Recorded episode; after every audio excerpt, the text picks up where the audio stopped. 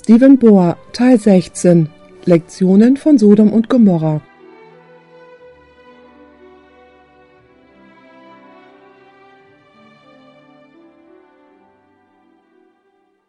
Lasst uns beten. Unser Vater im Himmel, wir danken dir so sehr, dass du uns noch einmal hierher gebracht hast. Wir bitten dich um die Führung deines Heiligen Geistes, wenn wir nun dein Wort öffnen. Wenn wir jetzt die Geschichte über die Zerstörung von Sodom und Gomorra betrachten, möchten wir dich bitten, uns die Lektionen zu lehren, die für unseren persönlichen Weg mit unserem geliebten Erlöser, den Herrn Jesus, von Bedeutung sind. Wir danken dir, Herr, dass du unser Gebet erhörst, denn wir bitten dies im Namen Jesu. Amen. Ich möchte unser Studium im Buch Lukas beginnen. Lukas 17, Verse 28 bis 30. Wir haben bereits die Geschichte der Sintflut in den Tagen Noahs studiert und wir haben entdeckt, dass die ganze Geschichte um die Sintflut eine Darstellung der Ereignisse ist, die am Ende der Zeit stattfinden werden. Und nun wollen wir die Geschichte von Sodom und Gomorra studieren, die ebenso eine Darstellung der Ereignisse ist, die am Ende der Zeit stattfinden werden. Lukas 17, Verse 26 bis 30. Zuerst erzählt Jesus von Noah. Und wie es geschah zu den Zeiten Noahs, so wird's auch geschehen in den Tagen des Menschensohnes. Sie aßen, sie tranken, sie freiten, sie ließen sich freien, bis auf den Tag, da Noah in die Arche ging, und die Sintflut kam und brachte sie alle um. Und dann sagt er in Vers 28, Desgleichen, wie es geschah zu den Zeichen Lots, Sie aßen, sie tranken, sie kauften, sie verkauften und pflanzten, sie bauten. An dem Tage aber, da Lot aus Sodom ging, da regnete es Feuer und Schwefel vom Himmel und brachte sie alle um. Und nun beachtet Vers 30. Auf diese Weise wird's auch gehen an dem Tage, wenn des Menschensohn soll offenbart werden. Jesus selber hat uns gesagt, dass die Geschichte von Sodom und Gomorra Ereignisse versinnbildlicht, die ganz am Abschluss der menschlichen Geschichte stattfinden werden. Und was wir nun in unserem Studium machen wollen, ist eine Verbindung zwischen dem zu zeichnen, was damals geschehen ist und was jetzt geschieht, wenn wir uns der Endzeit nähern. Ich möchte nun 1. Mose 13, Vers 10 aufschlagen, und dort finden wir die Beschreibung des Tales, wo sich die beiden Städte Sodom und Gomorra befanden, bevor sie zerstört wurden. Hier trennten sich die Wege von Lot und Abraham, Ihr erinnert euch, dass Lot in das Tal ging, wo Sodom und Gomorra waren, wohingegen Abraham sich dazu entschloss, sich außerhalb der Städte niederzulassen. So heißt es hier in 1. Mose 13, Vers 10. Da hob Lot seine Augen auf und besah die ganze Gegend am Jordan. Denn ehe der Herr Sodom und Gomorra verderbte, war sie wasserreich, bis man gen Zoar kommt, als ein Garten des Herrn, gleich wie Ägyptenland. Ihr habt gesehen, dass das ganze Tal laut dieses Verses wunderschön war. In der Tat wird diese Gegend mit dem Garten des Herrn, dem Garten Eden, verglichen. Anders ausgedrückt, es war eine sehr fruchtbare Region. Wenn man aber heute dorthin geht, dann findet man genau das Gegenteil. Ich hatte das Vorrecht, einmal an beiden Enden des Toten Meeres, also am Westufer und am Ostufer zu sein, auf der jordanischen Seite und auf der israelischen Seite. Und ich sage euch, wenn man also nun dieses Meer als tot bezeichnet, dann ist es sehr treffend damit beschrieben. Denn es gibt nichts Lebendiges in diesem Gebiet, keine Pflanzen, kein Leben im toten Meer, alles ist tot, alles ist trocken. Es gibt noch nicht einmal Vögel in der Luft, alles ist ganz und gar tot. Weiterhin und vielleicht ist euch das gar nicht bewusst, ist, dass das Becken des Toten Meeres der tiefste Punkt unter dem Meeresspiegel auf der ganzen Welt ist, fast 460 Meter unter dem Meeresspiegel. Es ist fast so, als wäre ein riesiger Krater dort in den Boden gebrannt worden, wo dieses mega große Loch so tief unten ist. Anders ausgedrückt, es gab eine gewaltige Veränderung in diesem Tal, der einst so wunderschönen Gegend, die so fruchtbar wie der Garten Eden war, bis sie in eine Gegend verwandelt wurde, die ganz und gar ausgedörrt und unfruchtbar war und kein Leben mehr hatte. Meine Frage nun an euch. Wer hat diese Veränderung herbeigerufen? Geht mit mir zu 1. Mose 13, Vers 13 und lasst uns untersuchen, in welchem Zustand diese Städte waren, bevor sie zerstört wurden. Es heißt hier in Vers 13, aber die Leute zu Sodom waren böse und sündigten sehr wider den Herrn. Beachtet diesen Ausdruck. Im Original Hebräischen heißt es, dass sie außerordentlich bösartig waren und gegen den Herrn gesündigt haben. Wenn wir diese Geschichte untersuchen, dann werden wir entdecken, dass diese Städte drei grundlegende Sünden hatten und eine überragte noch die andere. Die erste war die Sünde der sexuellen Perversion. Übrigens, das Wort Sodomie kommt von Sodom.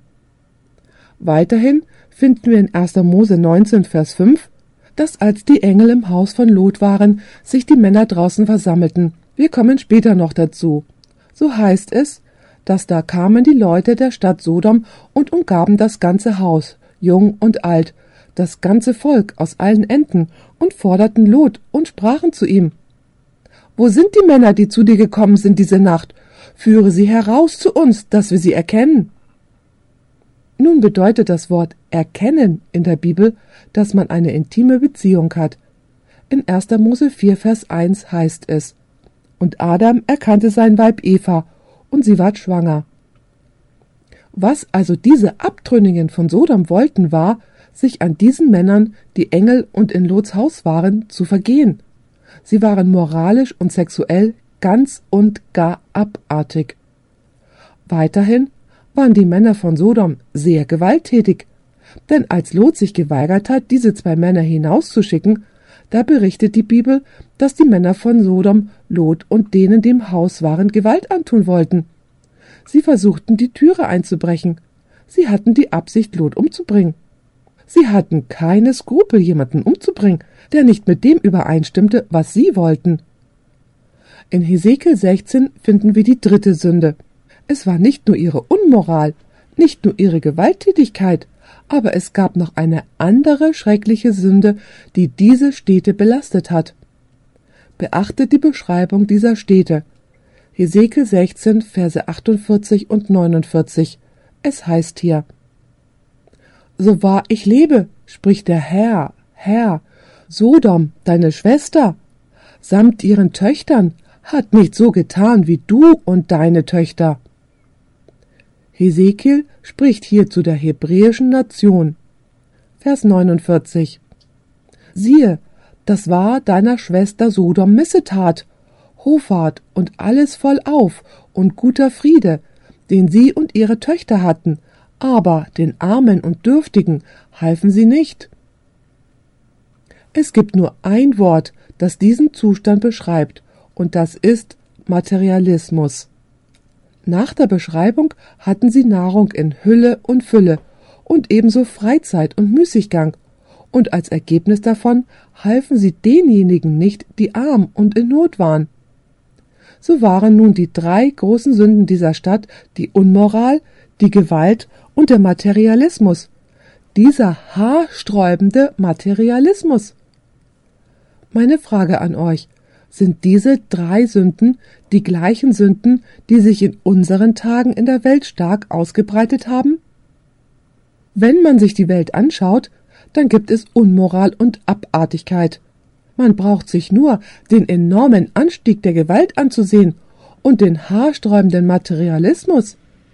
Die Menschen kaufen und verkaufen und machen Geschäfte und denken, dass die Welt für immer bestehen wird und denken nicht an diejenigen, die in Not sind, sondern nur an sich selber. Der Apostel Paulus nennt sie die Liebhaber des Geldes. 2. Timotheus 3, Vers 2 sagt, denn die Menschen werden sich selbst lieben, geldgierig sein. Und so sind hier diese schrecklichen Sünden, die von den Menschen in dem Tal begangen worden sind, verzeichnet, und deshalb hat sich Gott dazu entschlossen, diese Städte zu vernichten und sie vom Angesicht der Erde auszulöschen.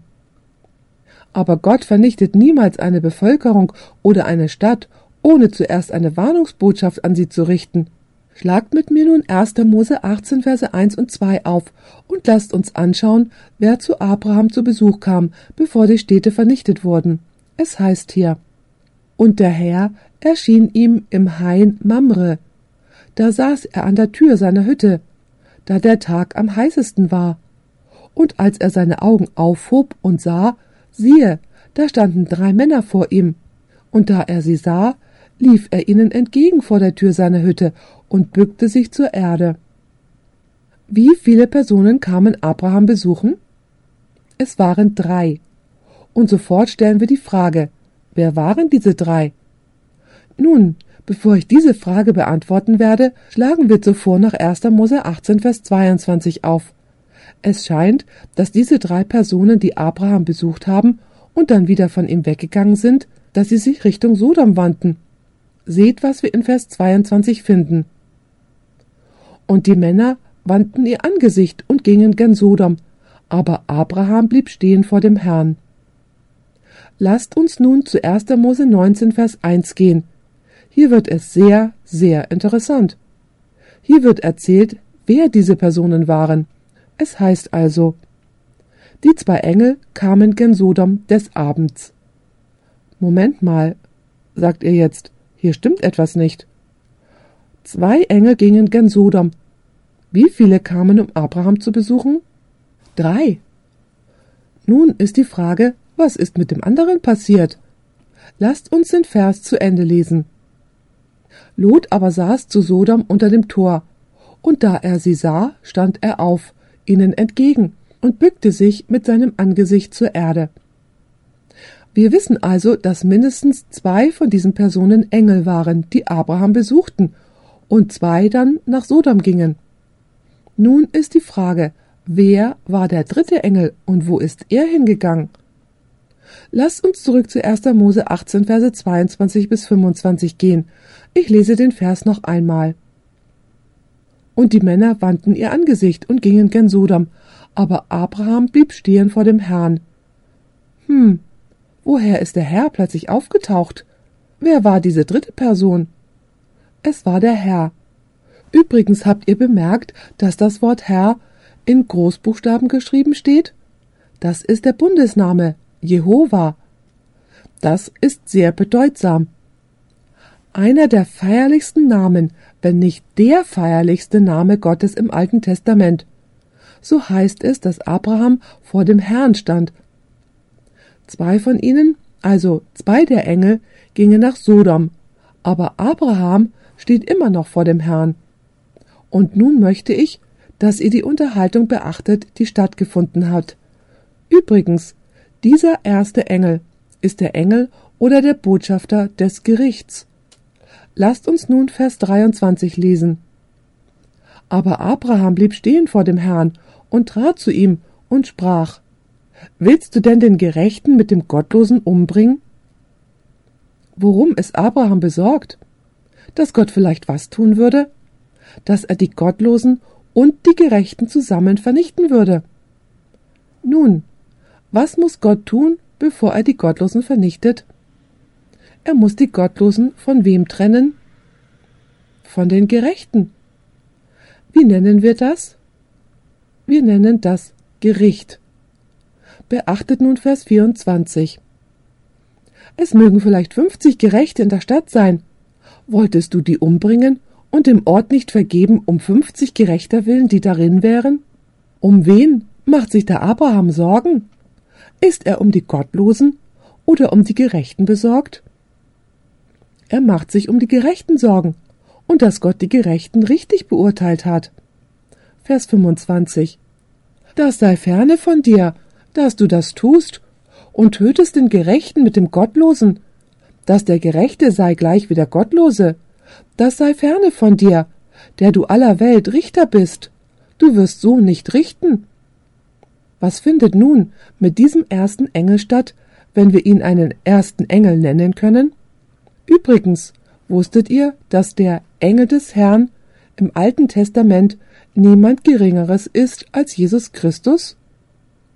Ich kann aus Zeitgründen jetzt nicht näher darauf eingehen, aber Gelehrte aller Glaubensrichtungen sind zu der Schlussfolgerung gekommen, dass der Engel des Herrn, der Mose in dem brennenden Busch erschien, Jesus Christus ist und zu ihm in 1. Mose 3, Vers 5 gesagt hat. Tritt nicht herzu, zieh deine Schuhe aus von deinen Füßen, denn der Ort, darauf du stehst, das ist ein heilig Land. Ich bin der Gott deines Vaters, der Gott Abrahams, der Gott Isaaks und der Gott Jakobs. Das Wort Engel bedeutet Bote. Und so finden wir, wie Abraham vor diesem Engelsboten steht und seine Sorge ist, dass dieser Engelsbote was tun würde? Das Gericht vollstrecken und vorher aber die Gerechten von den Gottlosen trennt. Könnt ihr mir folgen? Nun gibt es einen zweiten Engel, der eine Botschaft hat. Geht mit mir zu 1. Mose 19, Verse 12 bis 14. Es heißt hier, und die Männer sprachen zu Lot, Hast du noch irgend hier einen Schwiegersohn und Söhne und Töchter, und wer dir angehört in der Stadt, den führe aus dieser Stätte. Was haben sie gesagt? Geht von hier weg. Denn wir werden diese Stätte verderben. Darum, dass ihr Geschrei groß ist vor dem Herrn, der hat uns gesandt, sie zu verderben. Da ging Lot hinaus und redete mit seinen Schwiegersöhnen, die seine Töchter nehmen sollten. Macht euch auf und geht aus diesem Ort, denn der Herr wird diese Stadt verderben. Aber es war ihnen lächerlich.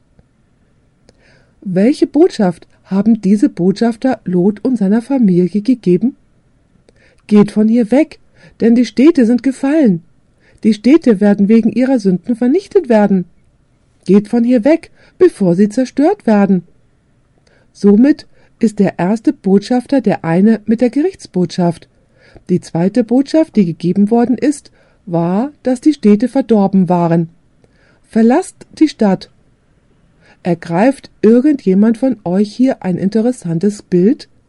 Nun, wer auch immer nicht hinausgeht, was wird mit ihm geschehen?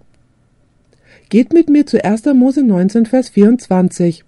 Da ließ der Herr Schwefel und Feuer regnen vom Himmel herab auf Sodom und Gomorra.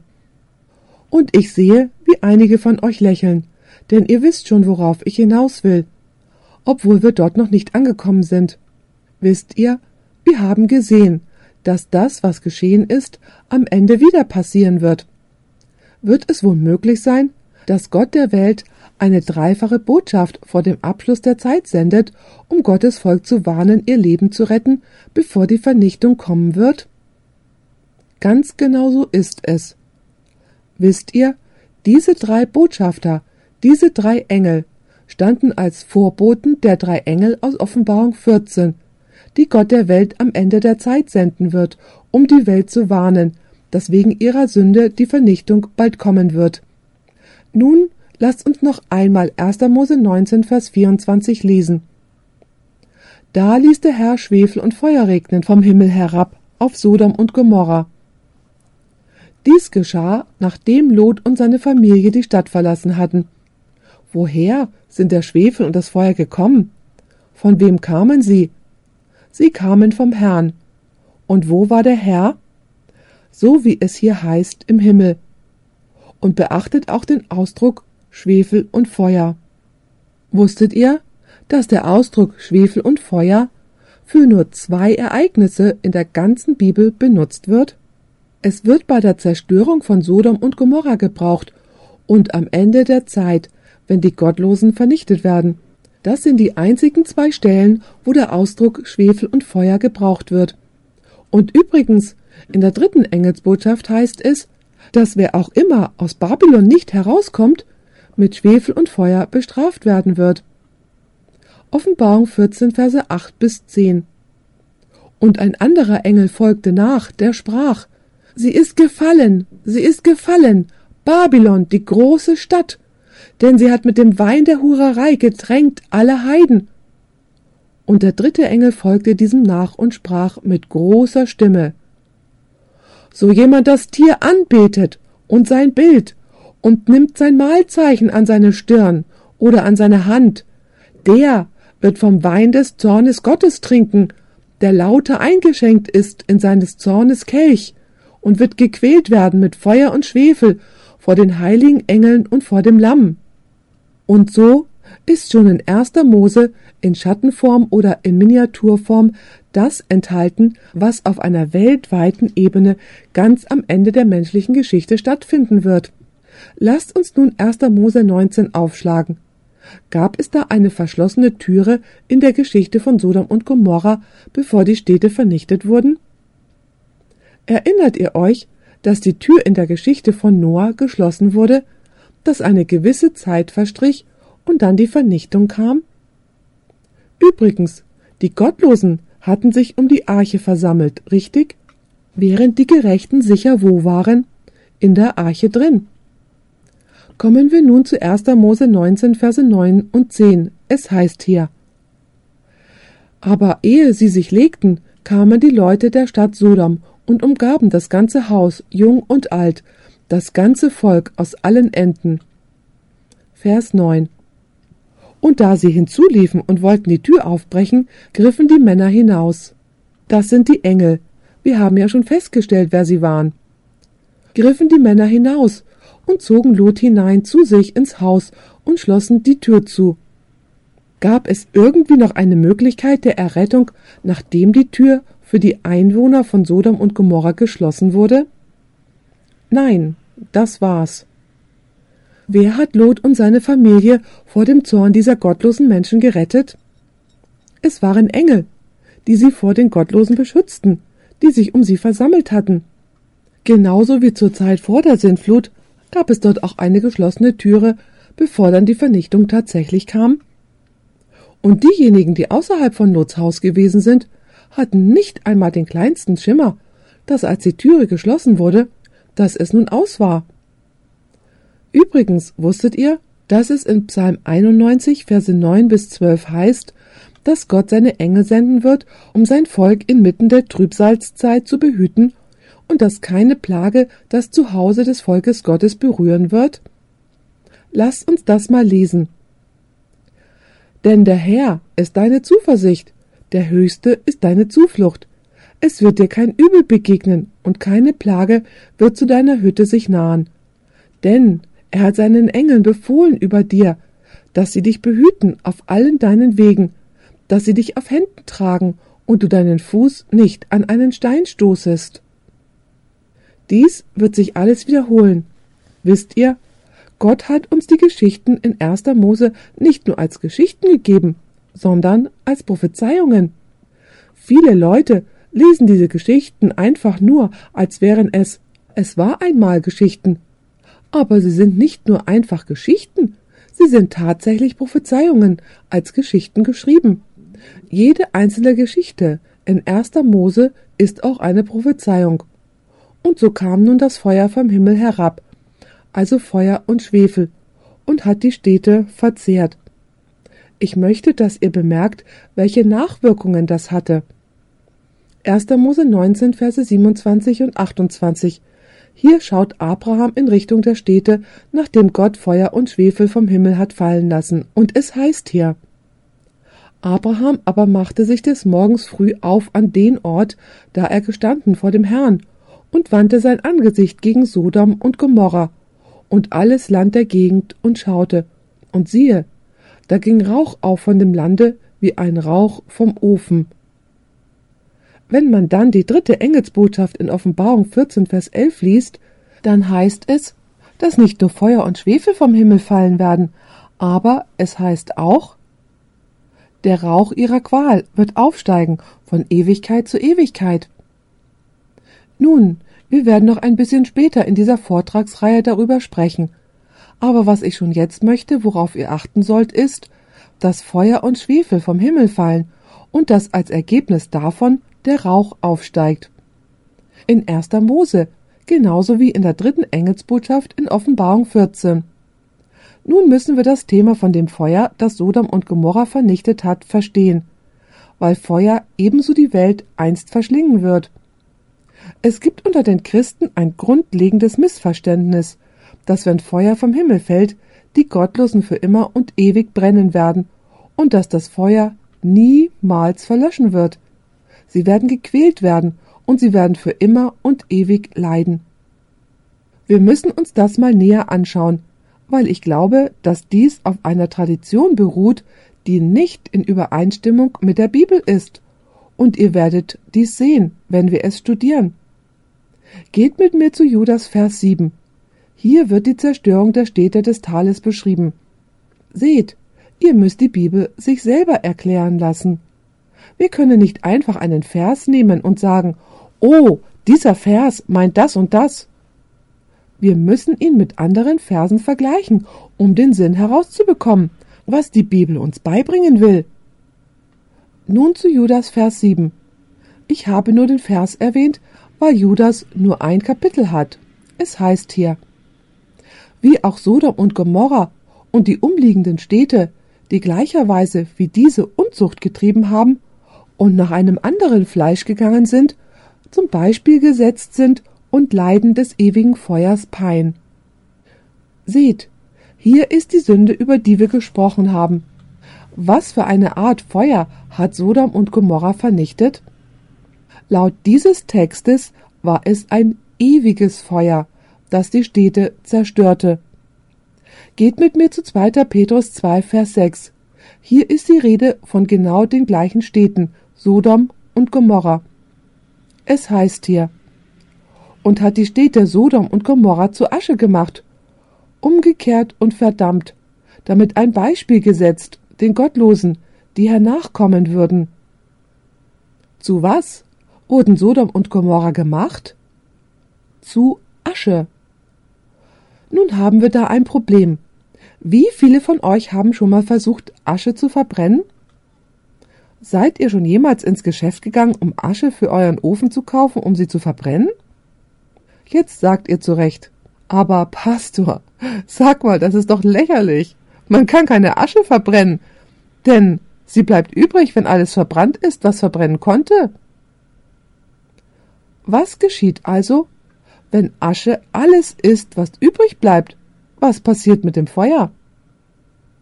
Es geht aus, denn alles, was das Feuer verzehren konnte, wurde verzehrt. Und so stellen wir sofort die Frage, wie konnten Sodom und Gomorra durch ewiges Feuer vernichtet werden? Und doch ging das Feuer aus, weil von den Städten nicht weiter als was übrig geblieben ist? Als Asche. Wie ist das denn zu verstehen? Ich glaube, dass es dafür eine vollkommene Erklärung gibt. Wisst ihr, ich glaube, dass das Feuer, das Sodom und Gomorra verbrannt hat, heute immer noch brennt. Nein, nicht, dass die Städte noch brennen, sondern noch das Feuer. Ja, lasst uns dies nun untersuchen. Ihr werdet für einen Moment verwirrt sein, bis ihr versteht, was ich damit sagen will. Geht mit mir zu 5. Mose 4, Verse 23 und 24. Gott spricht zu Israel und es heißt hier, So hütet euch nun, dass ihr des Bundes des Herrn eures Gottes nicht vergesset, den er mit euch gemacht hat, und nicht Bilder machet irgendeiner Gestalt, wie der Herr dein Gott geboten hat. Mit anderen Worten, macht euch keine Bilder und übt keinen Götzendienst aus. Vers 24 Denn der Herr, dein Gott, ist ein verzehrendes Feuer und ein eifriger Gott. Wer ist ein verzehrendes Feuer? Laut dieses Verses ist Gott ein verzehrendes Feuer, Gott ist das Feuer. Es heißt, dass er ein verzehrendes Feuer ist. Geht mit mir nun zum Buch der Hebräer. Das Neue Testament untermauert diesen Gedanken. Hebräer 12, Verse 28 und 29. Es heißt hier, Darum, dieweil wir empfangen, ein unbeweglich Reich, haben wir Gnade, durch welche wir sollen Gott dienen, ihm zu gefallen, mit Zucht und Furcht. Anders ausgedrückt, Lasst uns Gott gegenüber respektvoll sein. Lasst uns ihn mit göttlicher Ehrfurcht dienen. Beachtet nun Vers 29. Denn unser Gott ist ein verzehrend Feuer. Wer ist das Feuer? Laut dieses Textes ist Gott das Feuer. Meine Frage an euch. Wie lange war Gott nun schon das Feuer?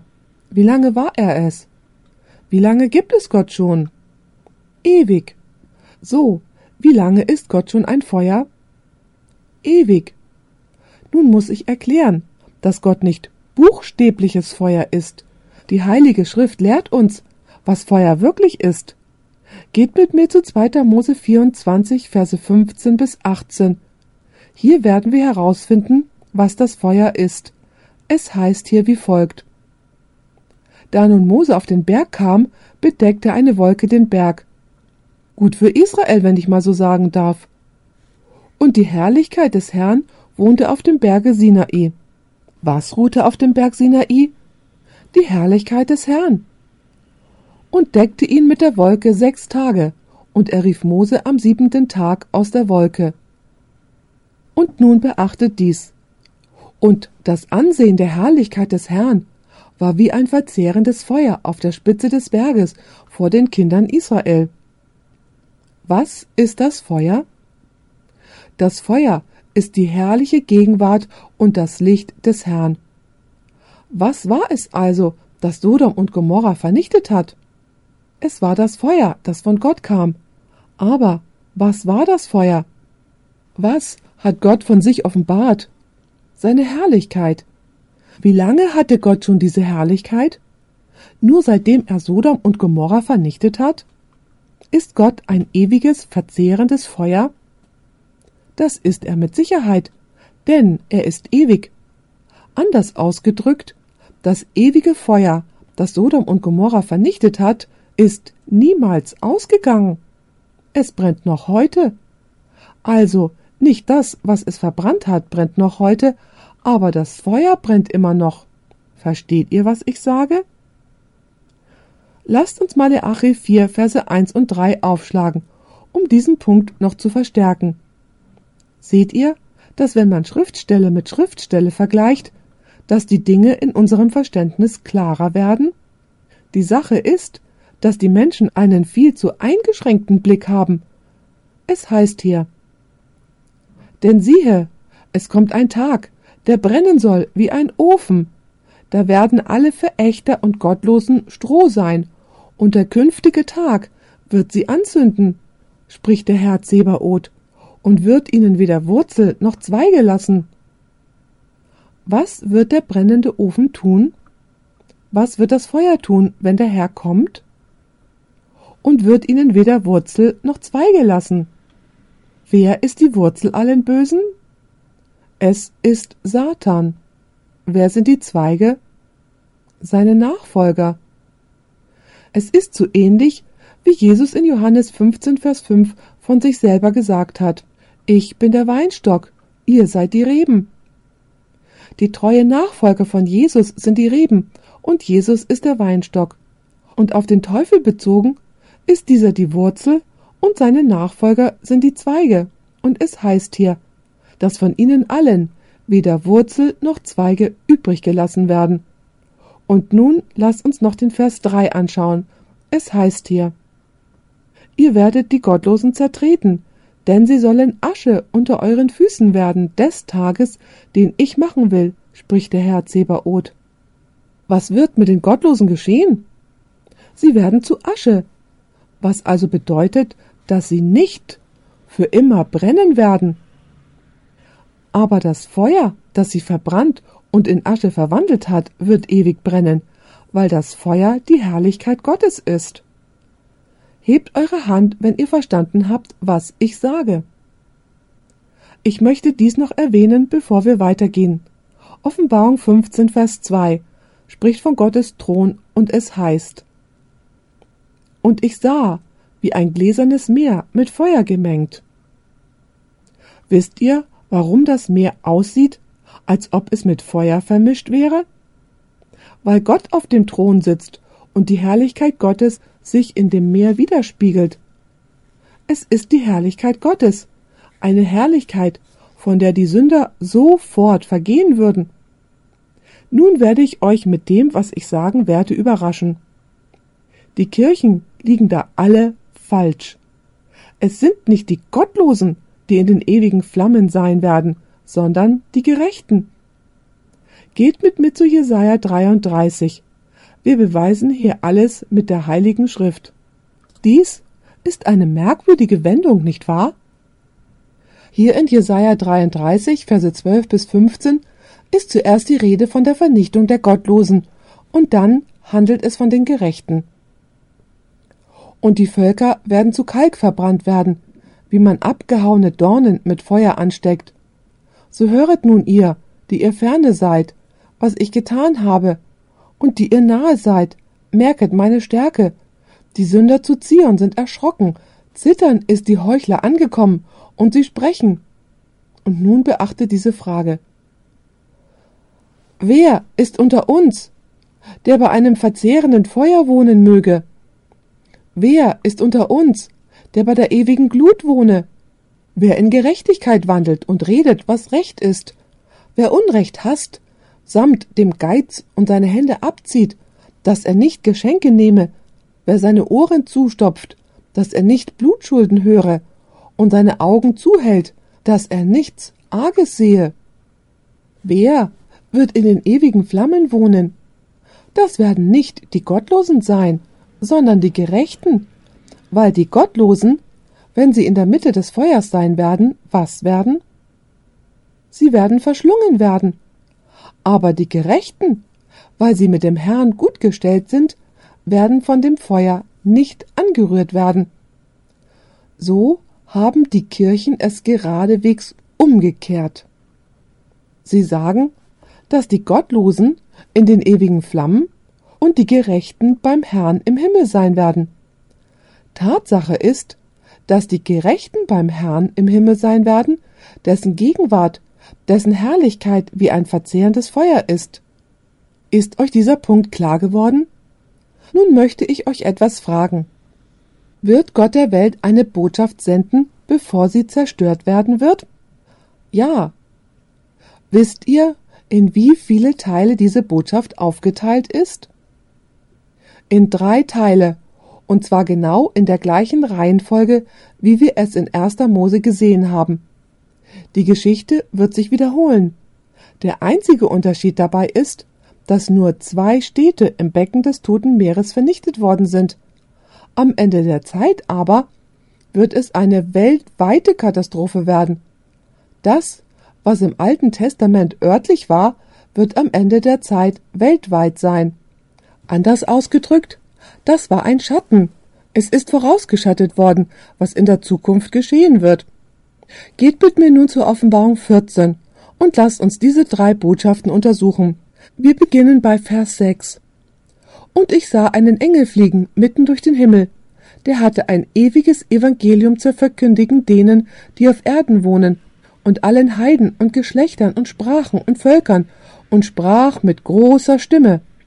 Fürchtet Gott und gebet ihm die Ehre, denn die Zeit seines Gerichts ist gekommen, und betet an den, der gemacht hat Himmel und Erde und Meer und Wasserbrunnen. Meine Frage an euch. Findet dieses Gericht vor der Zerstörung der Welt statt? Was würde es Gott Gutes tun, wenn er sagen würde, die Stunde meines Gerichts ist gekommen, wenn dies nicht die Welt warnen würde, um sich auf die kommende Zerstörung vorzubereiten? Die Absicht dieser Botschaft ist es, die Menschen vor der kommenden Zerstörung zu warnen und damit sie bereit sind. Meine Frage noch einmal an euch. Findet dieses Gericht vor der Zerstörung der Welt statt? Wird Gott die Gerechten von den Gottlosen trennen und wird er seine gerechten Nachfolger versiegeln, bevor die Zerstörung kommt, so wie er es mit Lot getan hat? Und übrigens, wenn jeder einzelne Fall entschieden worden ist, was wird dann geschlossen werden? Die Gnadentür wird dann geschlossen werden. Das ist die Tür im Gleichnis der zehn Jungfrauen. Habt ihr schon von diesem Gleichnis gehört? Wenn sich die Tür schließt, dann ist das noch nicht das zweite Kommen Christi, sondern es ist das Ende der Gnadenzeit. Denn nachdem die Türe geschlossen wurde, hatten die fünf törichten Jungfrauen noch die Möglichkeit, hinzugehen, um irgendwo Öl zu finden. Aber es wird kein Öl mehr geben, weil sich der Heilige Geist zurückgezogen haben wird. Das Predigen wird sein Ende gefunden haben. Die Tür der Erlösung wird sich geschlossen haben. Seht ihr, dass es da eine Ankündigung des Gerichts durch den ersten Engel in Offenbarung 14 gibt? Nun, wie steht es da mit dem zweiten Engel? Lasst uns dazu Offenbarung 14, Vers 8 ansehen. Es heißt hier, Und ein anderer Engel folgte nach, der sprach, Sie ist gefallen, sie ist gefallen. Seht, am Ende der Zeit ist die Macht nicht Sodom, sondern was? Es ist Babylon. Sie ist gefallen, sie ist gefallen. Babylon, die große Stadt, denn sie hat mit dem Wein der Hurerei getränkt alle Heiden. Lasst uns nun zum Kapitel 18 gehen, denn hier gibt es noch einen weiteren Begriff. Offenbarung 18, Verse 2 bis 5. Und er schrie aus Macht mit großer Stimme und sprach, Sie ist gefallen, sie ist gefallen. Babylon, die große, und eine Behausung der Teufel geworden, und ein Behältnis aller unreinen Geister, und ein Behältnis aller unreinen und verhassten Vögel. Denn von dem Wein des Zorns ihrer Hurerei haben alle Heiden getrunken, und die Könige auf Erden haben mit ihr Hurerei getrieben. Wir werden später noch darüber sprechen. Und die Kaufleute auf Erden sind reich geworden von ihrer großen Wollust. Und ich hörte eine andere Stimme vom Himmel, die sprach Geht aus von ihr, mein Volk. Ist das nicht das gleiche, was der Engel in Sodom gesagt hat? Geht aus von ihr, mein Volk, dass ihr nicht teilhaftig werdet ihrer Sünden, auf dass ihr nicht empfanget etwas von ihren Plagen. Denn Ihre Sünden reichen bis in den Himmel, und Gott denkt an ihren Frevel. Genauso wie Lot die Botschaft gegeben wurde, als er in Sodom war, so wird Gottes wahrem Volk, das noch inmitten von Babylon ganz am Ende der Zeit ist, die gleiche Botschaft gegeben werden. Und dann gibt es da noch die dritte Engelsbotschaft, die davor warnt, das Tier und sein Bild anzubeten und das Mahlzeichen zu empfangen. Übrigens, wir haben Vorträge über jedes dieser Themen, über das Tier, das Bild des Tieres und das Mahlzeichen des Tieres. Wir werden uns mit einer Menge von Themen über die Bibelprophezeiungen in der zweiten Hälfte in dieser Vortragsreihe befassen. Aber der dritte Engel sagt, dass diejenigen, die das Tier und sein Bild anbeten und das Mahlzeichen annehmen, anders ausgedrückt, diejenigen sein werden, die nicht aus Babylon herauskommen. Feuer und Schwefel werden dann vom Himmel fallen, und der Rauch ihrer Pein wird gen Himmel steigen. Das ist die ganz gleiche Abfolge wie im Buch 1. Mose. Gott hat eine Botschaft für sein Volk in diesen letzten Tagen. Die Frage ist nun, wie können wir sicherstellen, dass wir bereit sind, wenn Jesus kommt? Lasst uns dazu einige Verse im Neuen Testament ansehen, die uns sagen, wie wir uns vorbereiten müssen, damit wir bestehen können, wenn Jesus kommt. Wisst ihr, nicht jeder wird einfach bestehen können, wenn sie am Leben sind, wenn Jesus kommt. Es gibt eine besondere Vorbereitung. Wir müssen einen feuerfesten Charakter entwickeln. Ja, wir müssen Jesus als unseren Erlöser annehmen, aber wir müssen wie Satrach, Mesach und Abednego sein, treu bis zum Tod und gewillt sein, das Kostbarste aufzugeben, das wir haben, das eigene Leben, um Gott treu zu sein. Wir müssen seinem Gesetz gehorsam sein, nur ihn anbeten und keinen Götzendienst ausüben und auch nicht das Tier oder sein Bild anbeten. Als Ergebnis der Treue zu Gott sind Sadrach, Mesach und Abednego ins Feuer geworfen worden. Aber das Feuer hat sie nicht berührt noch verzehrt, denn sie hatten einen feuerfesten Charakter. Nun, wie wird Gottes Volk sein, diejenigen, die für das Kommen Jesu bereit sind? Seht, das ist etwas, das in den Kirchen fast gar und gar fehlt. Die Kirchen reden von Jesus und sagen, Oh ja, Jesus ist für deine Sünden gestorben. Ja, Jesus stand an deiner Stelle. Jesus legt Fürsprache für dich ein. Weißt du, wenn du sündigst, dann hast du einen Fürsprecher, einen Anwalt. Übrigens, ich glaube all diese Dinge. Sie sind biblisch. Aber das ist nicht alles. Du musst noch einen Schritt weitergehen. Du musst Gott bitten, dir ein reines Herz zu geben und dass er dir lautere Beweggründe gibt und eine reine Gesinnung, damit die Quelle deines Herzens eine Veränderung im Leben hervorbringen wird. Denn dein Leben beweist, ob dein Bekenntnis echt ist oder nicht. Nun möchte ich einige Verse aufführen. Hebräer 12, Verse 28 und 29. Wir haben diesen Vers zwar schon gelesen, aber lasst ihn uns noch einmal lesen. Hier spricht der Apostel Paulus vom zweiten Kommen Jesu. Es heißt hier Darum, dieweil wir empfangen, ein unbeweglich Reich. Das ist das Königreich, das kommen wird, wenn Jesus kommt. Haben wir Gnade, durch welche wir sollen Gott dienen, ihm zu gefallen, mit Zucht und Furcht. Wie sollen wir Gott dienen? Mit Ehrerbietung und göttlicher Ehrfurcht. Warum sollen wir das tun? Denn unser Gott ist ein verzehrend Feuer. Weil das Feuer wen nicht verzehren wird? Diejenigen, die Gott mit Ehrerbietung und göttlicher Ehrfurcht dienen.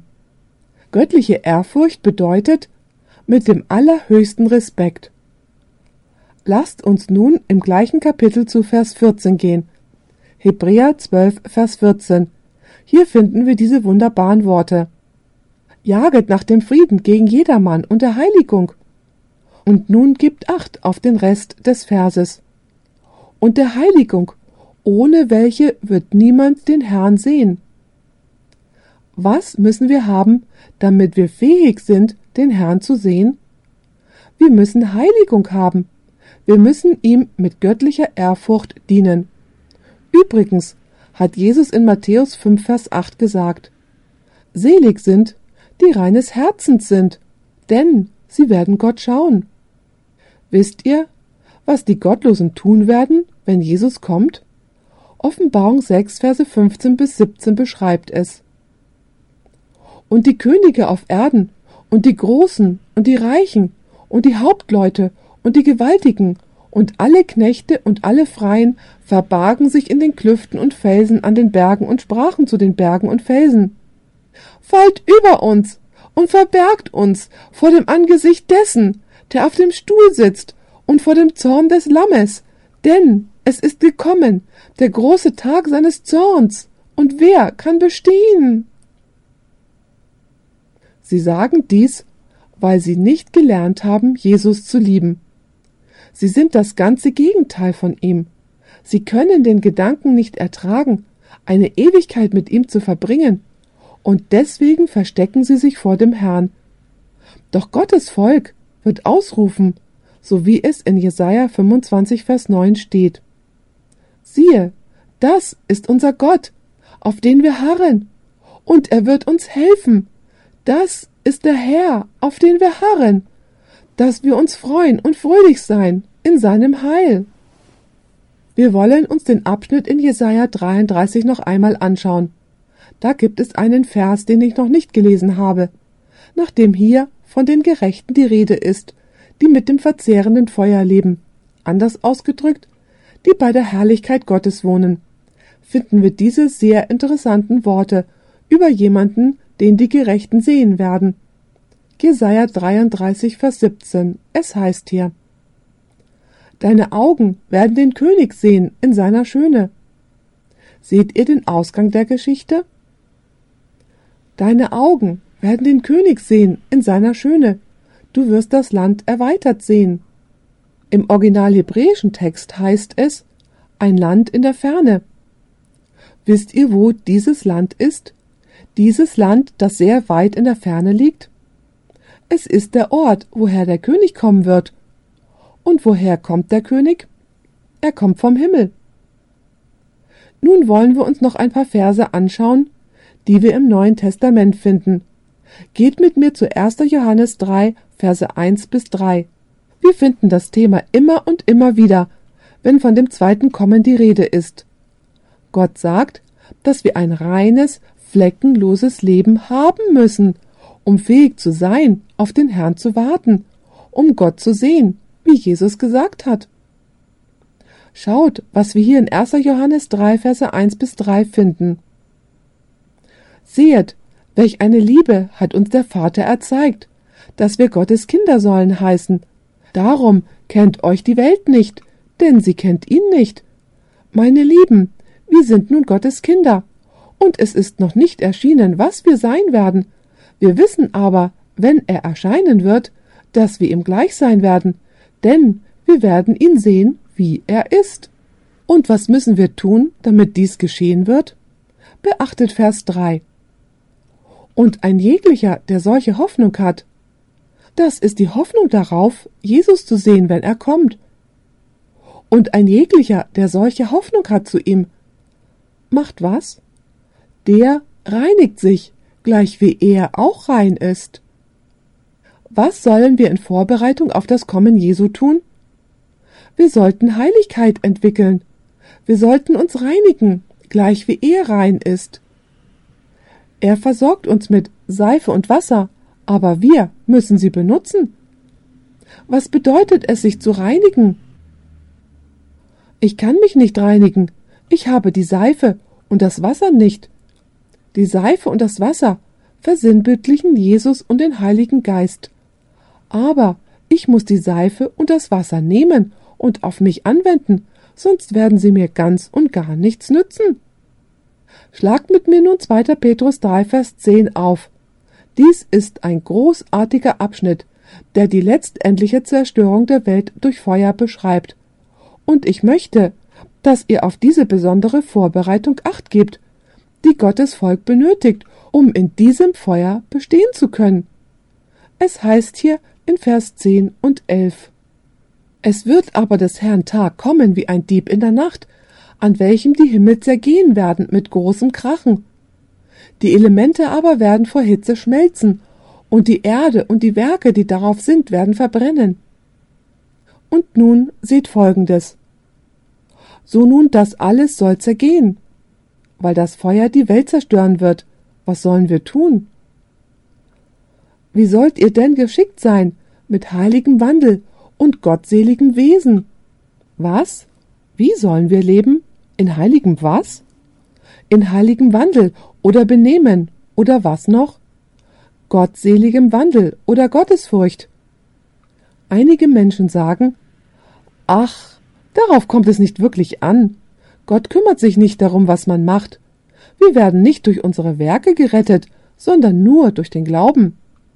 Ja, wir werden durch einen Glauben gerettet, der wirkt. Ein Glaube, der nicht wirkt, ist ein toter Glaube, und ein toter Glaube kann dich nicht retten. Der Glaube zeigt sich durch Werke. Wenn es keine Werke gibt, gibt es keinen Glauben. Und wenn man dann sagt, dass man allein durch Glauben gerettet ist und man immer noch wie der Teufel lebt, dann ist das nicht in Übereinstimmung mit der Bibel. Denn wenn Jesus in unser Leben kommt, dann wird sich unser Leben verändern. Das heißt, wenn er wahrhaft in unser Leben kommt. Und das ist es, wovon die Bibel spricht, wenn sie die Vorbereitung auf das zweite Kommen Jesu behandelt. Und dann heißt es, dass wir dies tun sollen, weil der Tag sich rasch naht, an dem Jesus wiederkommt. So heißt es in 2. Petrus 3, Vers 14. Darum, meine Lieben, dieweil ihr darauf warten sollt. So tut Fleiß, dass ihr vor ihm unbefleckt und unsträflich im Frieden erfunden werdet. Denn uns wird uns in Vers 13 gesagt, dass Jesus einen neuen Himmel und eine neue Erde machen wird. Wir aber warten eines neuen Himmels und einer neuen Erde nach seiner Verheißung, in welchen Gerechtigkeit wohnt. Nun, wie ist das möglich? Wie können wir einen feuerfesten Charakter entwickeln? Wir haben herausgefunden, dass Gott möchte, dass wir ihn haben. Er sagt, dass wir ohne Heiligkeit den Herrn nicht sehen werden. Nur die reinen Herzens sind, werden Gott sehen. Wir müssen uns reinigen, so wie er rein ist. Wie machen wir das? Wir können das nicht tun. Der Herr tut das. Und wie macht er das? Lasst uns dazu diese drei Texte ansehen. Psalm 119, Verse 9 bis 11 verrät uns das Geheimnis. Hier wird uns im längsten Kapitel der Bibel von David das folgende mitgeteilt. Ihr jungen Leute, hört gut zu. Wie wird ein Jüngling seinen Weg unsträflich gehen? Übrigens, das bedeutet das Betragen oder Verhalten. Im original hebräischen Text heißt es, er wird den Pfad des Jünglings reinigen. Wie können wir unseren Weg reinigen? Indem wir was befolgen? Wenn er sich hält nach deinen Worten. Indem wir das Wort befolgen. Wie viel von dem Wort? Die neun Gebote? Wie viele? Alle, denn die Bibel sagt, wenn man ein Gebot bricht, man sie alle bricht. Wir halten sie nicht, damit wir erlöst werden, sondern wir halten sie, weil wir erlöst sind. Werke sind gut, solange man den Wagen nicht vor das Pferd spannt. Verse 10 und 11 Ich suche dich von ganzem Herzen. Lass mich nicht abirren von deinen Geboten. Ich behalte dein Wort in meinem Herzen, auf dass ich nicht wieder dich sündige. Was ist das Geheimnis, um den Sieg über die Sünde zu erlangen? Wo soll das Wort verborgen sein? Im Herzen. Wisst ihr, je mehr Zeit ich damit verbringe, das Wort Gottes zu lesen, desto mehr Siege erringe ich in meinem Leben. Der Grund, warum wir keine Siege mehr erringen, ist, dass wir die meiste Zeit vor dem Fernseher verbringen. Und was dieser tut, ist, dass er unsere Sündhaftigkeit bestätigt. Sie wird bestätigt, weil wir das widerspiegeln, was wir sehen.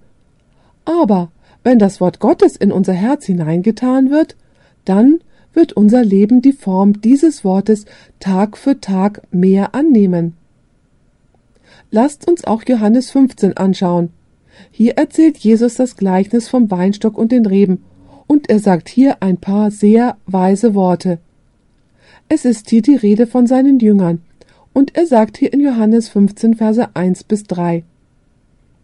Ich bin der rechte Weinstock und mein Vater der Weingärtner.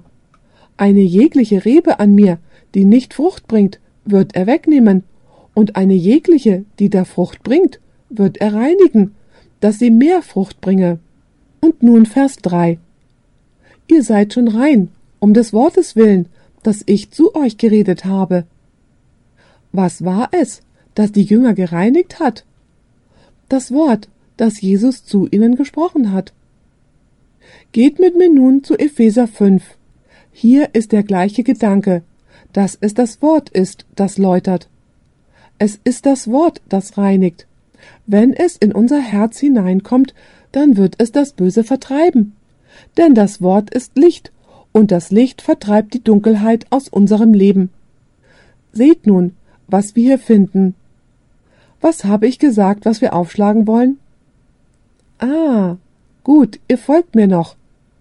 Also, das war Epheser 5, Verse 25 bis 27. Es heißt hier, Ihr Männer, liebet eure Weiber, gleich wie Christus auch geliebt hat die Gemeinde und hat sich selbst für sie gegeben. Hat er sich für sie aus einem bestimmten Grund gegeben? Lasst uns Vers 26 lesen auf das er sie heiligte und hat sie gereinigt durch das Wasserbad im Wort. Wisst ihr, was das Wasser versinnbildlicht? Das Wasser versinnbildlicht den Heiligen Geist. Wenn wir das Wort Gottes lesen, dann kommt der Heilige Geist durch das Wort herein und reinigt unsere Herzen.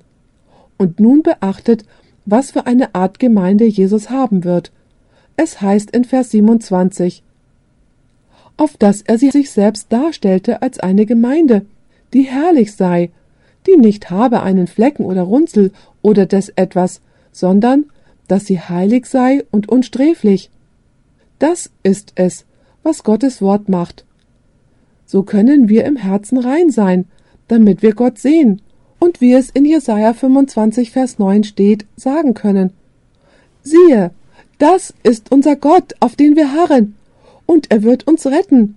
Das ist der Herr, auf den wir harren dass wir uns freuen und fröhlich sein in seinem Heil. Das wird uns darauf vorbereiten, in der Mitte des ewigen Feuers zu leben. Nun möchte ich zum Schluss kommen. indem ich noch über die vier Arten von Menschen spreche, die Sodom versinnbildlicht. 1. Mose 13, Verse 10 bis 12 spricht von Abraham und es heißt hier, da hob Lot seine Augen auf und besah die ganze Gegend am Jordan. Denn ehe der Herr Sodom und Gomorra verderbte, war sie wasserreich, bis man gen Zoar kommt, als ein Garten des Herrn, gleich wie Ägyptenland. Da erwählte sich Lot die ganze Gegend am Jordan und zog gegen Morgen. Also schied sich ein Bruder von dem anderen, dass Abraham wohnte im Lande Kanaan und Lot in den Städten der Jordan-Gegend und setzte seine Hütte gen Sodom. Wusstet ihr, dass Abraham eigentlich nie in den Städten gewohnt hat? Von der Zeit an, als er aus Ur in Chaldea gerufen worden ist, war er Gott treu. Er hatte niemals mit den Städten Kontakt. Dann gibt es eine zweite Art von Menschen, was die Städte betrifft. Lot, der in der Stadt gewohnt hat, war trotzdem dort ein Nachfolger des Herrn. In der Tat wird uns in 2. Petrus 2 Verse 7 und 8 gesagt, dass Lot äußerst um die Gottlosigkeit in den beiden Städten besorgt war, und er wird sogar dort in 2. Petrus als der gerechte Lot bezeichnet. Wisst ihr, er lebte zwar in Sodom, aber sein Herz war nicht dort, und so hat Gott ihn herausgerufen. Und nun war da noch Abraham, der Treue, der niemals in den Städten gewohnt hat. Lot war ein Mitglied des Volkes Gottes, das aus der Stadt herausgerufen worden ist. Dann gibt es noch eine dritte Art von Menschen, und das ist Lots Frau. Sie hat auch in der Stadt gewohnt. Auch sie nahm den Ruf an, herauszukommen. Aber das Leid ist, dass sie zwar Sodom verlassen hat, aber Sodom hat sie nicht verlassen. Die Bibel sagt, dass ihr Herz dort gewesen ist. Sie hat zurückgeschaut, und als sie sich umdrehte, da verwandelte sie sich in eine Salzsäule. Diese versinnbildlicht diejenigen, die vielleicht den Ruf Jesu gehört haben, der sie aus Babylon herausgerufen hat, aus einer Welt, wo sündige Bräuche verübt worden sind, und sie sind mit Begeisterung herausgekommen. Aber ihr Herz war immer noch in der Welt. Lot stellt diejenigen dar, die in der Welt gelebt und die Sünden Babylons verübt haben. Aber ihr Herz gehört dem Herrn und als sie dann aufgerufen worden sind, herauszukommen, kamen sie heraus. Abraham stellt diejenigen dar, deren Kraft rein gewesen ist. Lasst uns mal sagen, von Geburt an. Und dann gibt es eine vierte Gruppe, welches diejenigen sind, die sich entschlossen haben, in der Stadt zu bleiben. Das war die große Mehrheit, und sie wurden mit der Stadt vernichtet. Zu welcher Gruppe gehörst du? zu denjenigen, die in den reinen Glauben der Heiligen Schrift hineingeboren worden sind? Zu denjenigen, die im Kampf waren, aber herausgerufen worden sind? Zu denjenigen, die herausgekommen sind, aber deren Herz noch immer in der Welt ist? Oder zu denjenigen, die in der Welt verbleiben? Unsere Entscheidung wird unser ewiges Schicksal festlegen. Diese Aufnahme wurde von Audioverse präsentiert, eine Internetseite, die sich der Verbreitung des Wortes Gottes unter anderem durch kostenlose Predigtaufnahmen widmet. Für mehr Informationen über Audioverse und für weitere Predigten empfehlen wir unsere Internetseite www.audioverse.org.